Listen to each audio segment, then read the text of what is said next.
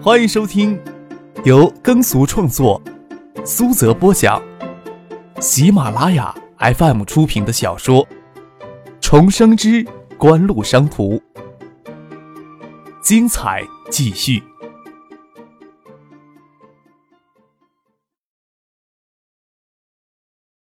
第四百七十二集。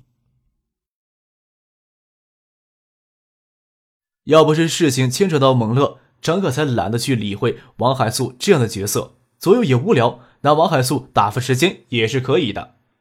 张克走向楼下大厅，石学兵、董月华也在。王海素一左一右的搂着杜飞、蒙乐的肩膀，显得极为亲热。蒙乐的反应自然冷淡的，甚至有只掩饰不住的受伤。看到张克下来，说道：“你们要去吃饭吧，这里总要有一个管事儿的。”我们呀也不走远，就在隔壁找一家好的餐馆。你总该要吃中午饭的。王海素劝道：“做老板呀，就要相信自己的员工。”徐若玲有些手足无措的站在那里，她担心蒙乐心里会受伤，但是男友如此积极的怂恿，又不便开口说算了。石学兵、董月华他们晓得蒙乐对徐若玲的心思，但是他们的心思都不会太敏感，甚至认为蒙乐就不应该在徐若玲这棵树上吊死。徐有玲漂亮归漂亮，但是东大这一数级的美女又不是就她一个。就算东大的美女紧缺，不是还有音乐学院、师大这两个美女扎堆的地方吗？这些天，石学兵、董月华死命的讨好孙继萌，夜里有事没事都要一九七八喝两杯，还指望着孙继萌介绍音乐学院的学舞蹈的女孩给他们认识呢。一起去吧。张克淡淡的说了一句，蒙了这小子连情敌都不敢面对。怎么将徐若琳从情敌手中抢过来呢？这年头可不失信默默的看着恋人从别人那里获得幸福的那一套。见张克这么说，蒙乐也勉为其难答应下来，也不去别的地方。隔壁就有一间格调不错的湘菜馆，又喊上了施新飞，一行人走了进了一间二楼临窗的包厢，坐了下来。张克吃过中饭，跟着过来就是凑热闹，还想看看王海素这么热情的将热脸贴起来有什么意图。王海素在东大读完电子工程博士学位之后，就留校任教，又不甘心教书做学问的清寒，就辞去了教职，创立名为海素科技有限公司的软件公司，开发了一款财务软件。具体建业是有几家单位在用他开发的财务软件，张可也没有去做什么调查，只是王海素嘴里说的很风光。不过不能否认王海素这人口才不错。想必他也从徐有玲那里知道，杜飞他们投资重俱乐部工作室，主要是为了开发网吧管理软件系统，将中国软件产业的前景描述的金光灿烂，听得石学兵、董月华他们频频点头附和。虽然猛了对他心里有所抵触，却拿不出言语来反驳他，恨不得能马上携手起来，投入到中国软件发展的宏伟事业当中去。我呀，上个月的时候随科技部考察团。前往印度的班加罗尔的软件园考察，我呀就在想，印度阿三什么地方落后咱们中国一大截儿，但是他们的教育基础比中国还差，平均受教育程度也比中国差，但是他们的软件出口能达到十亿、二十亿的美元规模，为什么咱们连印度阿三的十分之一、二十分之一都达不到呢？王海素慷慨激昂地说道：“我看呐，关键是中国的投资者目光呀太短浅了。”看不到软件产业的巨大潜力，不敢呀往软件产业里面投资。国内一直都在大力的扶持软件产业，甚至可以说整个九十年代，软件企业都被当成宠儿来对待，享有各种政策的优惠、税收、人才、土地等等。但是就如同大多娇生惯的孩子一样，这株被精心呵护、寄予厚望的幼苗始终没有成长起来。王海素吹得天花乱坠。将成为中国的微软当成海素公司科技奋斗的目标。石学兵、董月华、石新飞等人听得意乱情迷，徐有玲自然也是一脸崇拜的凝视着她的男友。徐有玲的神情又让蒙乐暗自神伤，倒是杜飞神色自若，手里端着酒杯，时不时的给张克递一个眼色。张克心里暗乐，蒙乐、石学兵他们大概永远都不会想到杜飞对软件盗版成本知道的有多详细。国内软件产业最大的瓶颈在哪儿？其他人或许还不明白，杜飞心里却十分的清楚呀。王海素也就说中了其中一个问题：中国的软件产业得不到发展，因为软件企业缺乏足够的财力支撑研发。杜飞却看到了软件产业的恶劣商业环境，根本性的原因还是国人对软件等内容性的知识产权的价值不予认同。八十年代，海外电子巨头为了使其硬件设备打入国内市场，大多采用购硬件送软件的市场策略，更加的加深了国人的这种认知观念。盛清、邵志刚等人下半年已经放弃了对盗版产业的经营了。之前在深圳等地成立大大小小的工作室、科技公司，也脱离了财务上的牵连，算是彻底的金盆洗手、改邪归正了。他们从盗版产业里卷走巨额资金，也成就了今天的世纪锦湖餐饮与地产集团的发展基础。看着杜飞闪烁的眼色，张克也只是笑着不说话。杜飞之所以愿意投资从俱乐部工作室开发网吧管理系统，主要还是创意网吧自身有需求。还有就是投入的资金比较有限，还能将施新飞这些技术人才抓在手里。说起来呀，他对网吧的管理系统软件的市场潜力，他未必有多大的信心。王海素看到张克与杜飞的淡漠神色，心里就有些忐忑不安，侧过头来问他们：“你们以为中国的软件产业是不是大有可为啊？”张克打了个哈哈，并不想说什么。杜飞却有些沉不住气，说道：“你呀，一说起软件呀，我就想起了金山软件了。好像这两年金山软件也没有以前风光了呀。”九七年，金山软件表面上风光依旧，但是真正了解到大众软件市场的人都晓得，这两年金山所做的工作就是赔本赚吆喝。金山当年凭借着 DOS 版的 WPS 文字处理软件风光无限，在微软的 Windows 逐渐成为主流的操作系统之后，与其捆绑的中文 Office 也同时席卷了国内市场，盗版大量遍及，也使得金山的 WPS 没有任何的价格优势，市场萎缩的厉害。金山还必须根据 Windows 操作系统每一次的升级，投入大量的人力物力。对 WPS 进行升级。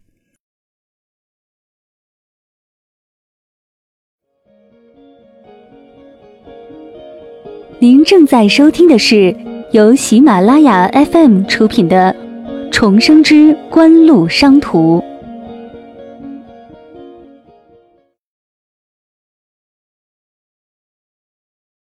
这里面的道道，石新飞这些纯技术性的人才都不清楚。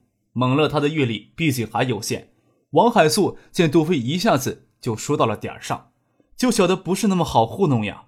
没有一点真材实料，很难打动眼前这个人。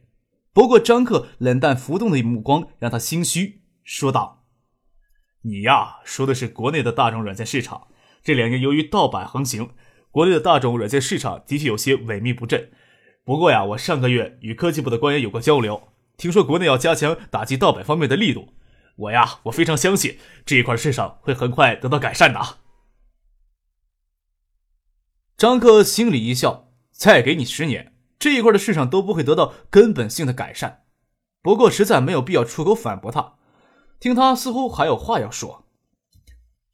由于国内企业会计电算化的需求，加上政府为扶持软件产业，特别制作了一些产业政策，使得中国的财务软件有极大的市场。另外呢。国内的企业越来越注重信息化管理了，信息化工程衍生的企业级的软件市场也是异常的庞大。我们海思公司呀，就是看中这两点，主要开发企业级应用软件。当然了，这还只是国内，像印度的软件出口，今年就将达到二十亿美元。中国的软件出口规模潜在的，至少说不应该比印度差吧？那至少说也应该有二十亿美元的海外市场潜力可以挖掘呀。王海素想极力说服杜飞、张克认同他的观点。张克笑了笑，王海素这厮迷惑人的本事倒真有几分。中国与印度的情况能简单类比吗？等中国的软件外包产业做起来，软件出口规模是能变大一些。但是，软件外包除了剥削廉价的脑力劳动剩余价格之外，对国内的软件产业发展到底有多大促进作用呢？与那些靠着剥削廉价劳动力的血汗代工厂又有多大区别呢？还是说，软件开发人员在这些软件外包公司里能获得多大的成长？至于国内非常具有中国特色的财务软件市场，由于这一市场主要购买力还是政府部门与国有企业，这类软件公司成功的核心竞争力是公关而非技术。普通的企业用户大多不需要为软件与后续的维护服务多花钱。由于国内企业管理的基础很薄弱，信息化管理的水平很差，这些企业用户对软件管理需求五花八门，非常的随意。几乎每开发一个企业用户，就要为其专门定制一款软件，软件公司就必须投入大量的。低效的人力物力去满足这些企业用户的需求，这块的利润就变得相当的低。张克心里这么想着，却不开口说话，更不会闲的没事跟王海素在饭桌上辩论创宇投资有限公司的事务。他想着都由杜飞、蒙了他们自己做决策，哪怕因为经验不足蒙受损失也无所谓。有时候经验教训也是难得的财富。倒是张克越是这般姿态，也让王海素心里越是不安，越说越心虚。最后都指认着张克，跟他说：“你呀，有什么看法呀？都说来听听。莫不是你认为我没有资格听呀？”张克笑了笑，轻叹了一口气，说道：“哼，我呀，参加创协呀，就是混吃等死。创意网吧的事情啊，我都没参加。你要问我有什么看法呀？我没什么看法。怎么说呀？除了杜飞之外，在座的人当中。”也只有蒙乐知道张克背后隐藏的真实影响力。他见张克这样的表态，他自然是最开心了。由于徐若琳的因素，他心里对王海素就非常有抵触。但是对于王海素这番话，还缺乏足够的辨识力。不要说他了，就是杜飞对企业级的软件市场认识也有不足。虽说石学兵、董月华、石兴飞给鼓舞的热血沸腾，但是三个关键人物都一副平淡如水的模样。王海素就些心冷了，他的观察力也很强，注意到张克的冷淡态度对蒙乐、杜飞两个人的影响，又看不透张克的底细，心里有些怨恨，却掩饰着没有表露出来，却晓得他今天要坚持过来的意图，看来是无法实现了。蒙乐、杜飞要是没有特殊的关系，想要从橡树园创业投资基金获得一千万的融资，王海素打死都不相信。虽然到底不知道是什么关系。从徐若琳那里知道相关信息，王海素看中的不仅仅是创业投资有限公司手里的一千万资金，这部分的资金已经给网吧消耗掉了大半。他希望先将创业投资有限公司拉下水，然后通过创业投资有限公司与橡树园创投基金特殊的关系，从橡树园创投基金里吸血。王海素哪曾想到出战就告错了。王海素还想说什么，最后再努力一把。这时候从楼梯边上上来几个人。张克转身看过去，却是胡金星与校学生会的几名学生干部，就连之前脱离虫俱乐部的哨兵也跟他们走在一块儿，不晓得因为什么事情耽搁到现在才找地方吃中午饭。创协在校内的活动室就与校学生会的办公室挨着。创协与学生会虽然有些明争暗斗，但是石学兵、董月华、孟乐、石新飞、徐若琳他们与学生会的几名学生干部都是有私人交情的，见过面自然要打招呼了。当然也有将怨恨摆到脸上的。胡金星看到张克，心里自然就有不痛快，远远的看着，没有走过来打招呼。组建创协时，哨兵给张克教训一顿，由于蒙了他们有矛盾，最终选择脱离从俱乐部，也不肯加入创协。这时候自然也是板着脸了，一副很不痛快的模样。这时候张克才主动跟王海素说第一句话，说道：“王总呀，你找我们似乎是找错对象了。”王总的公司是开发财务软件的，那我介绍一个有用的人给王总，你认识？朝胡金星那边努了努嘴，那边啊，那个小子是建业市常务副市长胡宗庆的侄子，胡副市长没有儿子，待他可以说是若是己出呀。别看王海素吹嘘的跟科技部的考察团到印度考察了一圈，所谓的考察团只不过是科技部下属事业单位。科学技术交流中心组织的一次企业活动，只要是国内的软件公司都可以报名参加。王海素咬牙报了名，缴了一笔不菲的费用，参加了考察团，只不过是想看能不能借机与科技部的官员拉上关系。参加这次的活动，也是希望借此能为海素科技镀一层金。考察团由科技交流技术中心的一名副主任领队，那名副主任副局级的官员。给中软、东软的几大软件公司高层整天包围着，夜夜笙歌。王海素还只是个小角色，根本就没有插足接触的机会。人家的冷屁股，他的热脸根本就没有机会往上贴。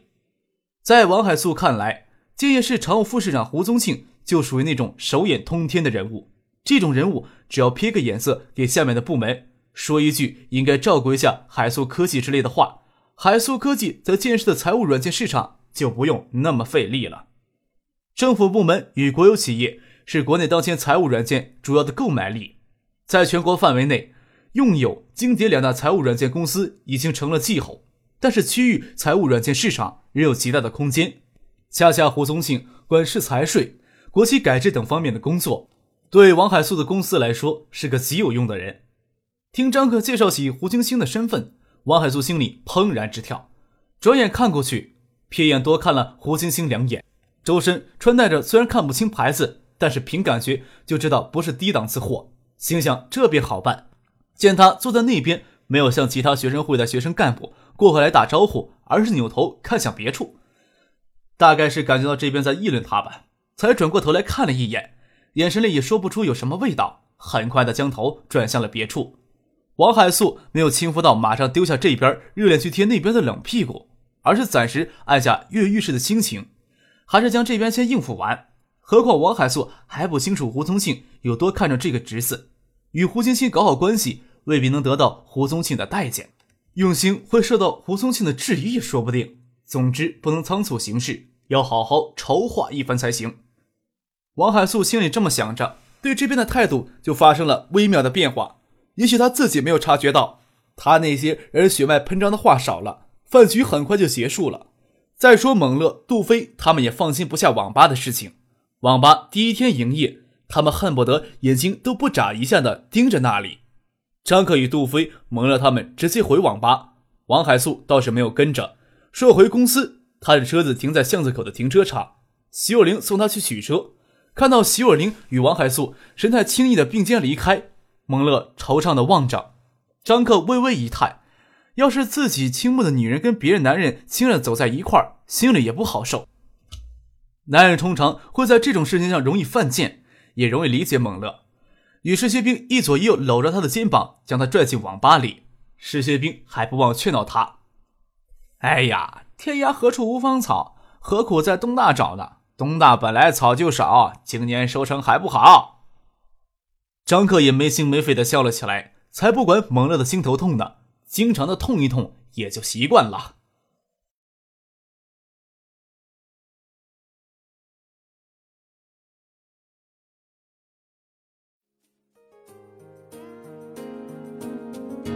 听众朋友，本集播讲完毕，感谢您的收听。